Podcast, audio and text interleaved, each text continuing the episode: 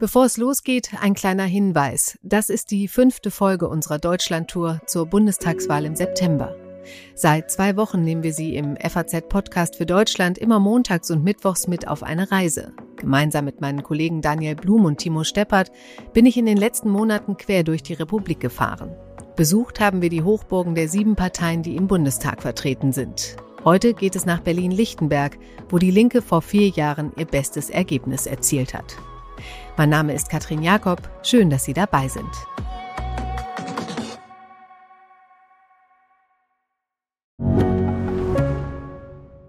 Ich bin Dr. Falk Stierkart und leite ein medizinisches Versorgungszentrum in Erlangen. Der Job als niedergelassener Arzt ist nicht unattraktiv, aber er scheitert oft schon an der Wurzel. Wenn unser Studiensystem nicht darauf ausgelegt ist, genug Ärzte in guter Qualität auszubilden, wie soll die medizinische Versorgung in Mittelfranken dann gedeckt sein? Die besondere Nähe der niedergelassenen Haus- und Fachärzte ist in Gefahr. Was die Gesundheitspolitik jetzt dringend ändern muss, erfahren Sie auf rettetdiepraxen.de. Die größten Herausforderungen sind wie überall in den Großstädten die Fragen des Wohnens, der Mieten. Hier sind wir in einem Gebiet, wo es noch sehr viele Genossenschaftswohnungen gibt. Ich habe das große Glück, auch in einer Genossenschaftswohnung zu leben. Aber wenn sich die Familie vergrößert, eine größere Wohnung gebraucht wird, das ist sehr, sehr kompliziert. Das sagt Gesine Lötsch von der Linken über ihren Wahlkreis Berlin-Lichtenberg. Zu ihr kommen wir später noch. Erstmal wollen wir uns aber dieses Problem mit den Mieten genauer anschauen. Wir fahren an die Rummelsburger Bucht. Der Rummelsburger See ist eine etwa anderthalb Kilometer lange Spreebucht. Er trennt die Halbinsel Stralau vom Bezirk Lichtenberg. Schaut man sich Berlin auf der Karte an, ist die Bucht eigentlich kaum zu übersehen. Im Zentrum sticht vielleicht nur noch das Tempelhofer Feld mehr ins Auge. Seit den 90er Jahren entstehen auf dem alten Industriegelände um den See neue Wohnviertel in bester Lage. Das Ostkreuz, Berlins wichtigster Umsteigebahnhof, liegt in unmittelbarer Nähe. Als wir Ende Mai vor Ort sind, wird gerade der letzte Abschnitt am nördlichen Teil der Bucht, dem Paul- und Paula-Ufer, bebaut. Hier entsteht ein neues Quartier. Das Molequartier ist für mich erstmal kompakte Stadt, dort wo Stadt verdichtet sein sollte. Und es kombiniert dringend benötigten Wohnraum mit mietpreisgebundenem Anteil, mit zusätzlicher Kita, mit also auch kleinflächigem Einzelhandel und Dienstleistungen, was bisher auch hier noch fehlte. Das sagt Ottfried Franke. Franke vertritt die fünf Investoren, die hier im letzten Bauabschnitt ihre Projekte verwirklichen wollen. Das sind die Streletzky-Gruppe, die Padowitsch-Gruppe, Investor Development, die Wohnungsbaugesellschaft Hovoge und der israelische Milliardär und Meeresbiologe Benjamin Kahn, der hier ein Aquarium errichten möchte. Ottfried Franke kümmert sich in der Interessengemeinschaft Eigentümer in der Rummelsburger Bucht um die Belange der Anwohner und Gewerbetreibenden rund um den See. Wir treffen ihn auf einem Spaziergang entlang seiner Bucht. Hallo. Moin. Hi. Hallo. Ich habe Sie schon gesehen und hatte vermutet. Hi. Wir laufen vorbei am sanierten Knast von Rummelsburg. Aufgehübschte Backsteinkasernen, aber auch Neubauten säumen die ruhigen Straßen hier im Viertel. Franke fängt an zu plaudern, erzählt uns von Berlins Olympiaplänen für das Jahr 2000. Damals gab es Überlegungen, das olympische Dorf auf der Halbinsel Stralau zu errichten. Die Spiele gingen dann letzten Endes doch nach Australien. The winner was Sydney. Der Plan, die Rummelsburger Bucht zu bebauen, blieb aber bestehen. Wenn ich mich erinnere an die 90er, dann waren hier Autowracks, haben sich hier getürmt, Schrott hat sich hier getürmt, Sandlagerplätze, Bauplätze, Kräne an den K-Ufern da. Das war, es war wirklich keine Aufenthaltsqualität. Heute stehen hier Wohnhäuser und Büros, es gibt Kitas und Parkanlagen, ein Fahrradweg schlängelt sich am begrünten Ufer entlang. Ottfried Franke hat das alles miterlebt. Für ihn ist die Bucht auch eine Art Lebensaufgabe. Das ist schon ein Stück Herzensbucht, weil man sie eben vom Beginn der Entwicklung mit erlebt und mit geprägt hat. Die Rummelsburger Bucht hat allerdings nicht nur Investoren und die gehobene Mittelschicht angezogen, der See war immer auch ein Rückzugsort für alternatives Leben. Wagenburgen, Hausbootsiedlungen, Zeltlager, Clubs. Sie alle mussten den Bauvorhaben der letzten Jahre mehr und mehr weichen. Ein komplizierter Interessenkonflikt. Mit Ottfried Franke machen wir Halt am Ufer. Jetzt stehen wir hier auf so einem Aussichtspunkt, Mhm. sag ich mal, und jetzt sehe ich hier ganz viele Hausboote. Es sieht ehrlich gesagt schön bunt aus, finde ich. Grün dahinter und äh, hinten so vereinzelte Häuser. So ist ja eigentlich, also ist das ein, ein schönes Miteinander, oder nicht? Ist fast idyllisch, ne? Ja, ist fast idyllisch. Es ist fast idyllisch. Es soll ja auch idyllisch sein. Ne? Es geht ja nicht darum, jetzt die eine oder andere äh, Lebensgewohnheit oder Präferenz jetzt zu kritisieren oder zu verwerfen oder sagen, das darf oder das darf nicht. Es gibt äh, auch von diesen Bootsseebewohnern äh, eine Reihe Leute, die sehr kooperativ miteinander und auch mit uns umgehen. Was mir wichtig ist, dass man sich gegenseitig nicht stört im Sinne von anfeindet und dass das, was auf dem Wasser passiert, eben auch bestimmten Regeln unterworfen ist und gehorcht. Okay. So, nun sind natürlich solche Boote oder Schwimmseln, die sich dann zusammenschließen, keine ständigen Wohnsitze. Und da ist mal jemand, und dann ist da mal niemand und dann sind sie mitunter alleingelassen und wenn dann großer Sturm aufkommt, dann rumpeln sie auch mal gegeneinander oder rumpeln gegen ein anderes Schiff und die werden dann wieder beschädigt und, und das finden wir also eben nicht so wirklich nett. Nett hingegen findet Uwe Hicksch die Hausboote und das bunte Treiben um die Bucht. Hicksch ist im Vorstand der Naturfreunde Berlin. Er kommt aus Franken, hat aber seinen Lebensmittelpunkt schon lange in der Hauptstadt. In den 90ern saß Hicksch sogar mal für die SPD im Bundestag, trat dann allerdings aus der Fraktion aus. Heute ist er Mitglied bei der Linken. Als Politiker ist er aber nicht mehr aktiv. Der Naturschützer ist gegen das Bauvorhaben am Paul- und Paula-Ufer, wünscht sich stattdessen mehr Grünflächen und alternatives Leben in der Stadt. Wenn man Berlin in seiner Werbung liest, wird Berlin immer damit, dass Berlin eine Alternativkultur hätte. Gleichzeitig geht diese Stadt aber hin, dass da, wo die Alternativkultur zu Hause ist und die Rummelsburger Bucht mit ihren Hausbooten beispielsweise, ist ein Teil dieser Alternativkultur, wird stückchenweise zurückgedrängt, weil hochpreisiger Wohnungsbau hochgezogen werden soll. Und wir wollen erreichen, dass es mitten in Berlin A noch ein Stückchen Natur gibt, B auch noch ganz normale Menschen leben können, die eben nicht nur vermarktet werden. Und deswegen kämpfen wir darum, dass die Rummelsburger Bucht nicht zugebaut wird, bis auf den letzten Quadratmillimeter. Uwe Hick treffen wir einen Tag nach unserem Termin mit Ottfried Franke. Wir wollen die Gegenseite verstehen. Wieder spazieren wir am Ufer entlang vorbei an den Baustellen. Hicksch hat Verständnis dafür, dass die Wohnungsnot in Berlin auch Baumaßnahmen mit sich bringt. Allerdings glaubt er auch, dass längst nicht alle Alternativen ausgeschöpft sind. Wohnungsbau darf nicht auf den letzten grünen Refugien stattfinden. Sie haben in Berlin auch heute noch riesige Areale, die, die bereits schon versiegelt sind, die bebaut werden können, die aber aufgrund von Eigentumsverhältnissen nicht bebaut werden. Wir haben riesigen Leerstand in Büros, gerade nach Corona wird es zunehmen, wo man beispielsweise auch bestehende Gebäude umwandeln könnte in sozialen Wohnungsbau. Wir haben natürlich das Problem, dass in Berlin auch noch ganz viel Eigentumswohnungen gebaut werden, die in Einfamilienhäusern stattfinden. Und wir der Überzeugung sind, man muss in Berlin natürlich verdichtet bauen, muss den Wohnraum möglichst auch so machen, dass möglichst wenig Fläche verbraucht wird. Aber man muss auch Flächen erhalten. Ein Alternativkonzept der Initiative Bucht für alle sieht eine andere Bebauung vor. Mehr soziale Infrastruktur und Freiflächen sollen entstehen. Die Vorschläge wurden allerdings abgelehnt. Als letzte Instanz soll jetzt durch eine Klage der aktuelle Bebauungsplan gestoppt werden. Auch Uwe Hicks Naturfreunde klagen mit. Ottfried Franke hat wenig Verständnis für das Vorhaben. Wenn Sie überlegen, die Kritiker des Verfahrens, die wünschten sich ja im Wesentlichen nochmal einen Neuanfang. Also nochmal alles von vorne. Bebauungsplanverfahren zwei Jahre mindestens. Und wenn Sie das dann nochmal machen, dann wären Sie dann im 27., im 30. Jahr des Verfahrens und da werden Sie auch wieder 16, 17, 18, 19-Jährige finden, die sagen, ja, aber da war ich noch nicht dabei. Ich möchte da jetzt auch noch mal drüber mitreden. Und ich habe da jetzt noch ganz andere Vorstellungen. Ich kann mir das so und so vorstellen. Und da äh, meine ich eben, dass eben dann irgendwann auch ein Beschluss vorliegt und dann muss das auch gut sein. Der Beschluss, auf den Franke hier anspielt, stammt aus dem April 2019. Damals fand eine außerplanmäßige Bezirksverordnetenversammlung statt. Eine überwiegende Mehrheit stimmte für den Bebauungsplan, parteiübergreifend. Während der Sitzung aber kam es immer wieder zu teils heftigen Störungen. Der RBB berichtete. Das Thema Bebauungsplan Rummelsburger Bucht ist Zündstoff. Ja, hört man. Pfeifkonzerte. Gab auch Beifall, Störversuche. Es ging wirklich heiß her. Eine Frau, die sich gar nicht beruhigen ließ, wurde sogar aus dem Saal getragen.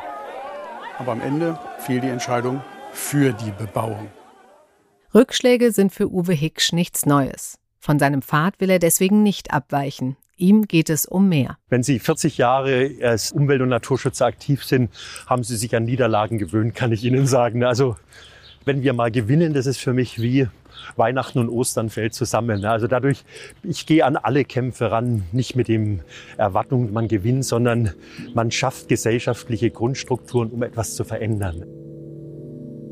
Zurück zu Ottfried Franke. Mit ihm laufen wir weiter, lassen uns die bereits fertigen Wohnhäuser zeigen. Es gibt restaurierte Industriegebäude, Reihenhäuser oder auch Apartmentblöcke. Wirklich günstig sieht das alles nicht aus. Ja, und diese Häuser hier zum Beispiel, das sind diese sogenannten Artist Villages. Das sind Atelierwohnungen oben. Oh, schön. Die sind 6,50 Meter Ui. hoch. Man hat damals einfach mal auch mal überlegt, warum ziehen die Menschen so gern in die alten Fabrikgebäude oder in die Altbauten, Ja, ja. einfach weil die Deckenhöhen da sind. Ja. Ja. Und das ist quasi neu gebaut, aber Und das eben ist im neu Stile gebaut. eines solchen das ist neu gebaut äh, alten Lofts. Okay.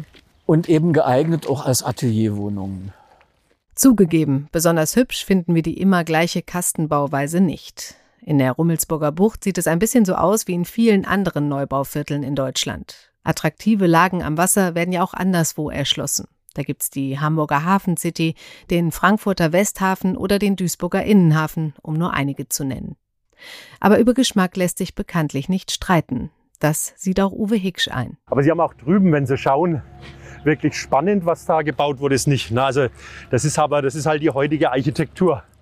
Den Vorwurf, dass der Bebauungsplan zu wenig soziale Infrastruktur vorsieht und dass künftig hier nur Reiche oder die gehobene Mittelschicht hinziehen werden, will sich Ottfried Franke nicht gefallen lassen. Das war übrigens auch eine Voraussetzung, eine gute Voraussetzung für die Festsetzung des B-Plans, dass die HOVO G hälftig mietpreisgebunden baut, dass die HOVO G in ihr Gebäude zusätzlich eine Kita aufnimmt und dass die Privaten, also hier Investa Groth Gruppe und Pradovic, nach diesem bewährten Berliner Modell 25 Prozent auch mietpreisgebunden bauen. Und das machen die auch.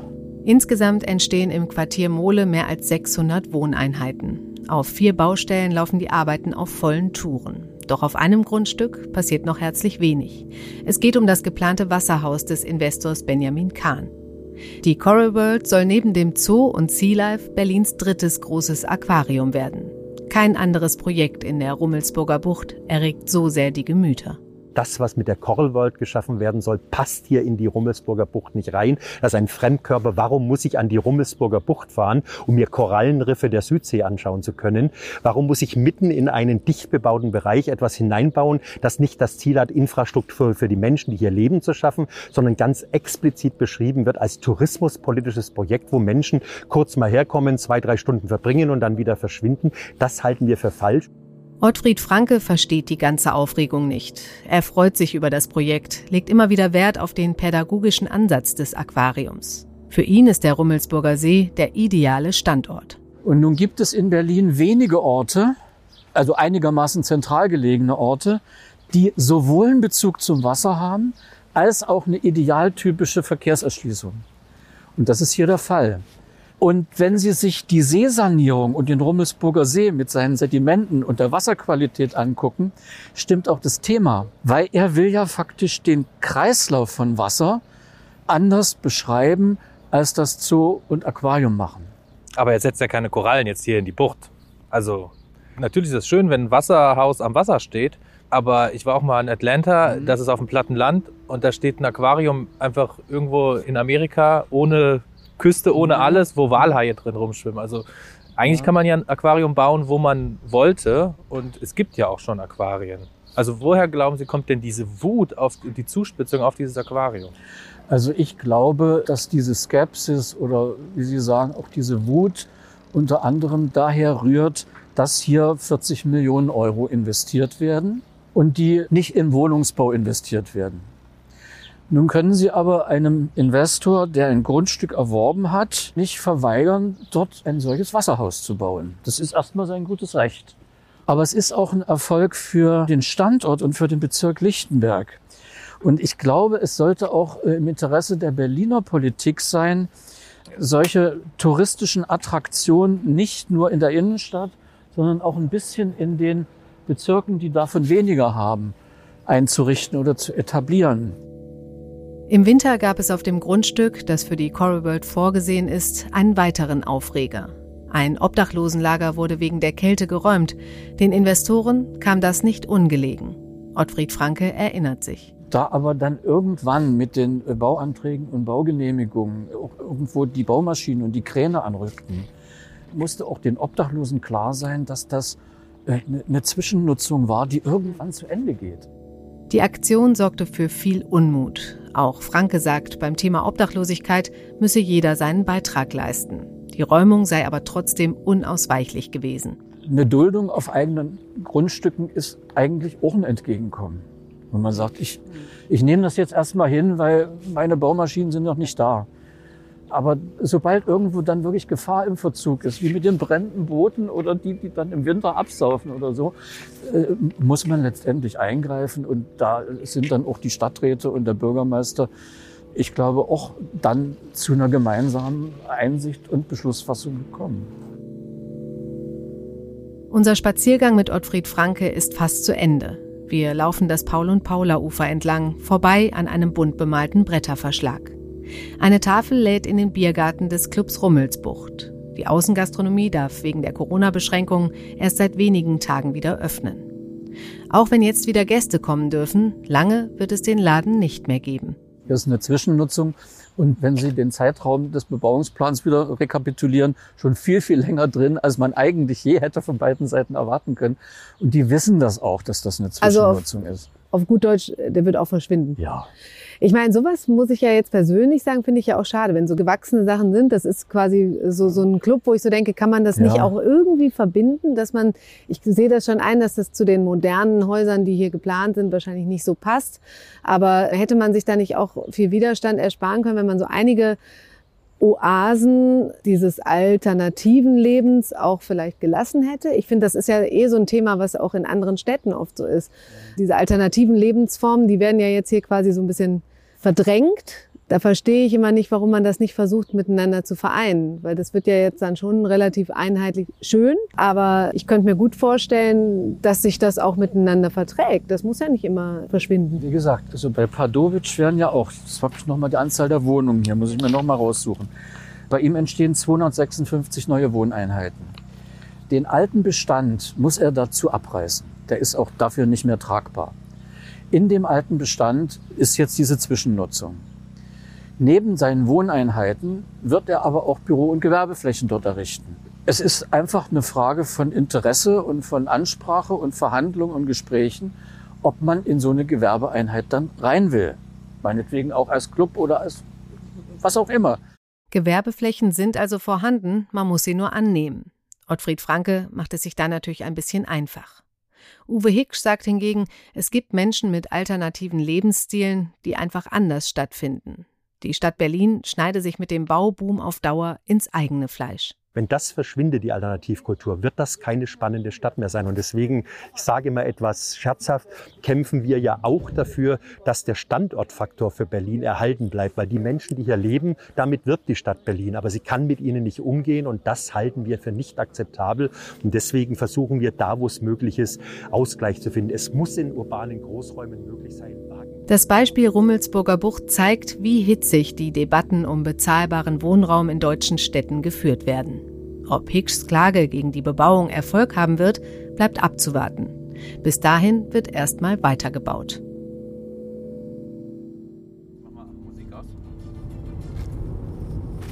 Wir sind im Auto unterwegs Richtung Brandenburger Tor. Dort treffen wir Gesine Lötsch. Seit der Wahl 2002 ist sie Bundestagsabgeordnete für ihren Wahlkreis Berlin-Lichtenberg. Jedes Mal hat sie für die Linke das Direktmandat geholt. Zwischen 2010 und 2012 war sie sogar mal Bundesvorsitzende der Partei zusammen mit Klaus Ernst. Auf dem Weg zum Termin bleibt noch Zeit für ein Gespräch mit unserem Kollegen Timo Steppert. Hey, Hi Timo. wie geht's euch? Wie war's bisher in Berlin? Ja, cool. Wir waren gestern in der Rummelsburger Bucht und jetzt gerade sind wir auf dem Weg zu Gesine Lötsch und die führt uns so ein bisschen durch ihren Wahlbezirk. Was sagst du denn zu Lichtenberg?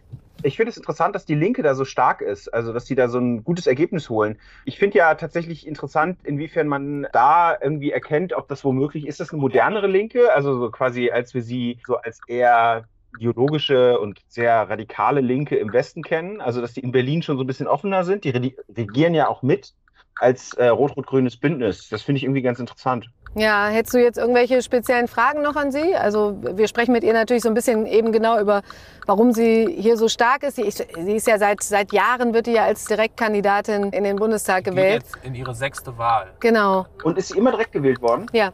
Mal gucken, was sie da für eine Erklärung für hat. Aber ich spreche mit ihr sicherlich auch mal über das Ganze auf Bundesebene, wie sie das so sieht. Ich finde irgendwie schon ganz spannend, was sie dazu sagt, weil als sie Vorsitzende der Linkspartei war, war das ja tatsächlich einfach noch eine andere, also so sehr hat sie sich nicht verändert, aber die Linke war ja damals noch viel stärker auf einem Antikurs, was die SPD betrifft. Also früher hätte man sich ja nicht vorstellen können, dass ernsthaft auf Bundesebene über ein rot-rot-grünes Bündnis geredet wird. Und heute scheint es ja gar nicht so unrealistisch. Und ich finde schon interessant, ob sie glaubt, dass sich die Linke verändern muss oder ob es am Ende Grüne und SPD sind, die sich verändern müssen, um ein Bündnis mit der Linken einzugehen. Also das ist so ein bisschen so eine Frage, weil natürlich ist es ja dieses Jahr irgendwie eine zentrale Frage, wird Rot-Rot-Grün möglich sein als Schreckgespenst für mögliche grünen Wähler. Ja, ist das wirklich so mit diesem Schreckgespenst? Also weiß ich gar nicht. Ja, ich habe schon das Gefühl, dass zum Beispiel irgendwie, äh, wenn es darum geht, irgendwie, wenn die Grünen, also Annalena Baerbock wird ja in vielen Interviews schon gefragt, können sie ausschließen, dass sie mit der Linkspartei koalieren? Und ähm, dass das wiederum auch, das zeigen ja Umfragen, durchaus als eine Sorge von bürgerlichen, eher mittigen äh, Grünen Wählern gilt, dass sie sagen so, oh, aber wir wollen auf gar keinen Fall so ein Bündnis mit der Linkspartei. Ja, da können wir auf jeden Fall mit ihr drüber sprechen. Wobei ich glaube, dass viele Grünwähler Grün-Schwarz auch nicht besonders attraktiv finden. Schauen wir mal. Ich bin gespannt. Balötsch. Balötsch, hallo. Hi. Am Pariser Platz hinterm Brandenburger Tor beendet Gesine Lötsch gerade eine Führung mit einer Schulklasse. Lötsch ist leicht zu erkennen zwischen all den Zehntklässlern. Rote Jacke, rote Tasche, rote Maske. Dazu die kurzen blonden Haare. Rallyes wie heute veranstaltet sie häufiger mit Schulklassen aus Lichtenberg. Wir machen eine sogenannte Lobbytour. Meine studentische Mitarbeiterin hat es vorbereitet. Wir gucken uns mal an, wo hier so Lobbyorganisationen sitzen. Die Schüler haben alle ein Klemmbrett in der Hand, darauf eine Karte mit einer Route um den Pariser Platz. Das Haus der Familienunternehmen, die US-Botschaft oder der Ölkonzern BP sind nur einige der markierten Stationen. Auf einem Fragebogen müssen die Schüler dann entsprechende Antworten ankreuzen. Die fragen, was verstehen wir insbesondere unter Lobbyismus? Oder gibt es in Deutschland ein weitreichendes Transparenzregister zur Kontrolle von LobbyistInnen? Wir fahren weiter, zurück nach Lichtenberg. Lötsch ist hier geboren und aufgewachsen, wohnt noch heute in einem Plattenbau im Zentrum des Bezirks. Ich wohne hier und finde das eigentlich auch einen vernünftigen Ansatz, dass ein Abgeordneter auch möglichst in seinem Wahlkreis wohnen sollte. Es gibt immer Ausnahmen aus den verschiedensten Gründen, aber ich finde das schon sinnvoll. Der Bezirk Lichtenberg erstreckt sich vom nordöstlichen Stadtrand hinunter bis zur Spree. Der schmale Keil zwischen Pankow und Marzahn-Hellersdorf hat viel zu bieten. Auch viele Gegensätze. Im Norden prägen die Plattenbausiedlungen von Hohenschönhausen das Stadtbild. Der Süden um die Rummelsburger Bucht sieht sich zunehmender Gentrifizierung ausgesetzt. Gesine Lötsch schätzt Lichtenberg als den Ostbezirk, der die größte nationale Vielfalt hat. Es leben hier sehr viele Menschen, die aus Vietnam stammen und sehr viele Menschen, die aus der ehemaligen Sowjetunion stammen, aber auch eine große Anzahl von Polinnen und Polen, also ein sehr vielfältiger Bezirk. Gesine Lötsch nimmt uns mit zum nächsten Termin. Bei der Volkssolidarität schaut sie sich die Hospizarbeit an, die der Verein leistet. Dann würde ich mal sagen, erstmal hier hereinspaziert und ähm, einen Platz suchen. Die Volkssolidarität stammt noch aus DDR-Zeiten. Die Hilfsorganisation kümmert sich um Alte, Kranke oder sozial Benachteiligte. Wir sind diejenigen, die organisiert den Nachbarn helfen. Denn es ist eigentlich niemand da, der es sonst tut. Das ist Josefa Facklam. Das Sprechen fällt ihr seit einem Luftröhrenschnitt etwas schwerer. Frau Facklam ist die Bezirksvorsitzende der Volkssolidarität in Lichtenberg. Im Verein ist sie schon lange tätig. Seit 1976. Ich habe angefangen als Kassiererin bei den Alten bei mir im Wohngebiet. Josefa Facklam ist ein richtiges Berliner Urgestein. Seit mehr als 40 Jahren lebt sie schon in Lichtenberg. Sie findet, dass dieser gesamte Bezirk innerhalb Berlins immer eine Ruhe ausgestrahlt hat und sozusagen auch für junge Familien immer anziehend war und dass hier auch eine Menge Grün erhalten geblieben ist.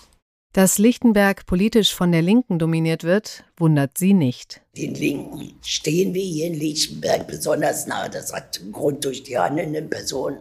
Frau Lötsch, unser Bezirksbürgermeister, unsere Bürgermeisterin Frau Emmerich, die wir hatten, die sich immer dafür eingesetzt haben, dass die Volkssolidarität als Wohlfahrtsverband, als gesellschaftlich Mitwirkender anerkannt war.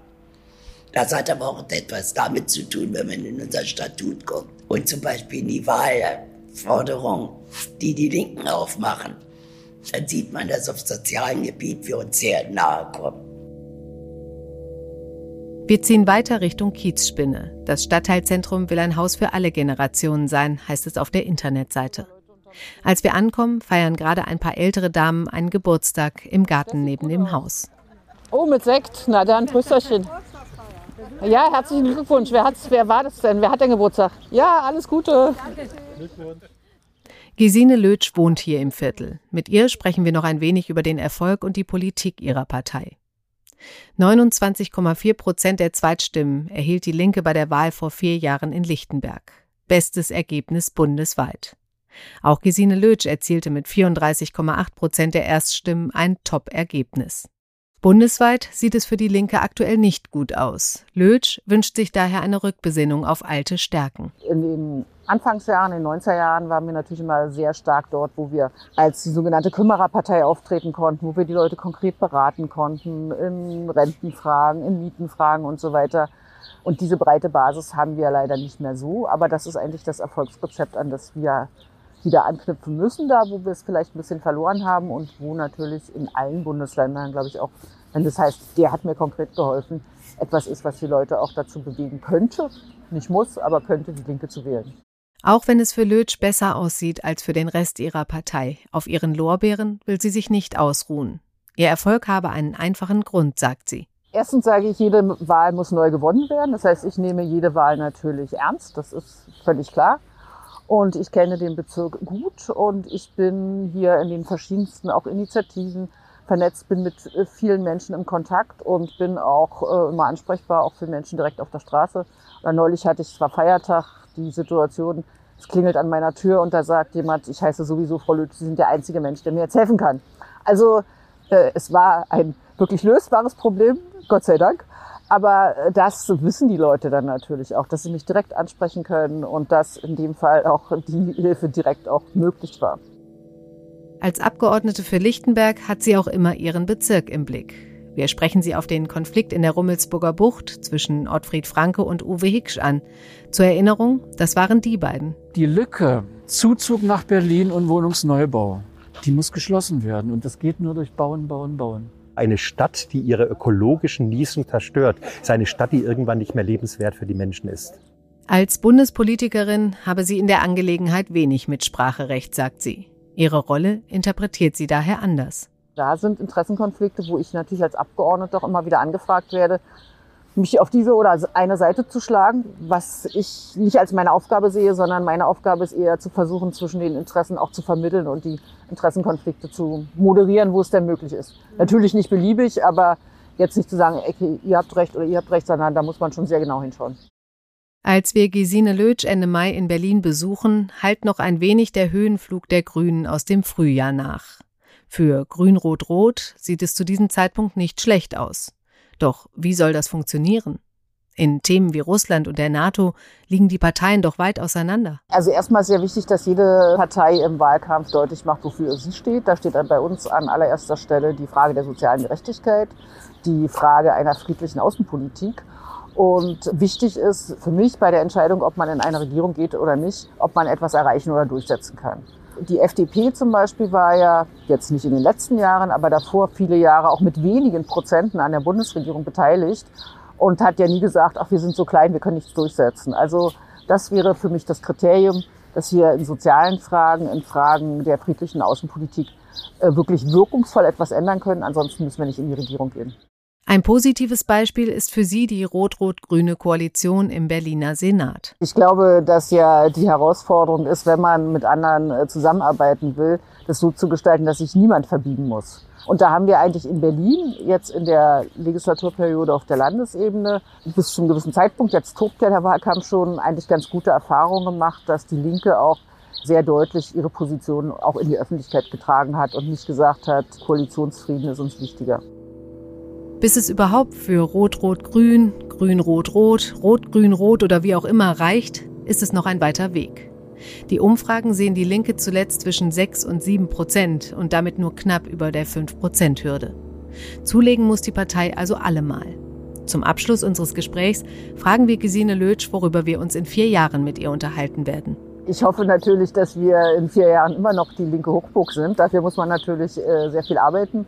Optimistisch macht mich, dass hier bei uns im Bezirk sehr viele junge Leute, Arbeiter, Studenten und Studentinnen in die Partei kommen, hier mitmachen wollen.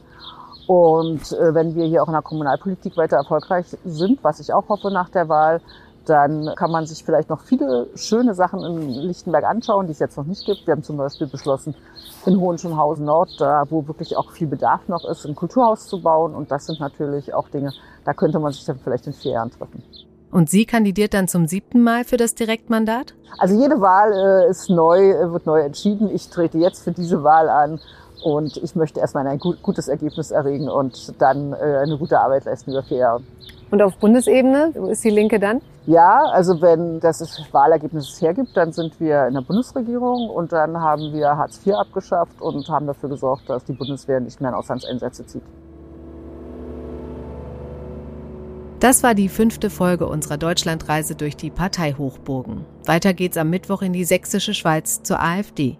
Schreiben Sie uns gerne, wie es Ihnen gefallen hat, wie immer an podcast.faz.de oder als Bewertung bei Apple Podcasts.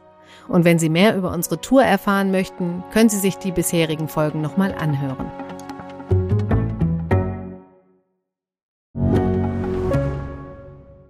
Ich bin Dr. Falk Stierkart und leite ein medizinisches Versorgungszentrum in Erlangen. Der Job als niedergelassener Arzt ist nicht unattraktiv, aber er scheitert oft schon an der Wurzel.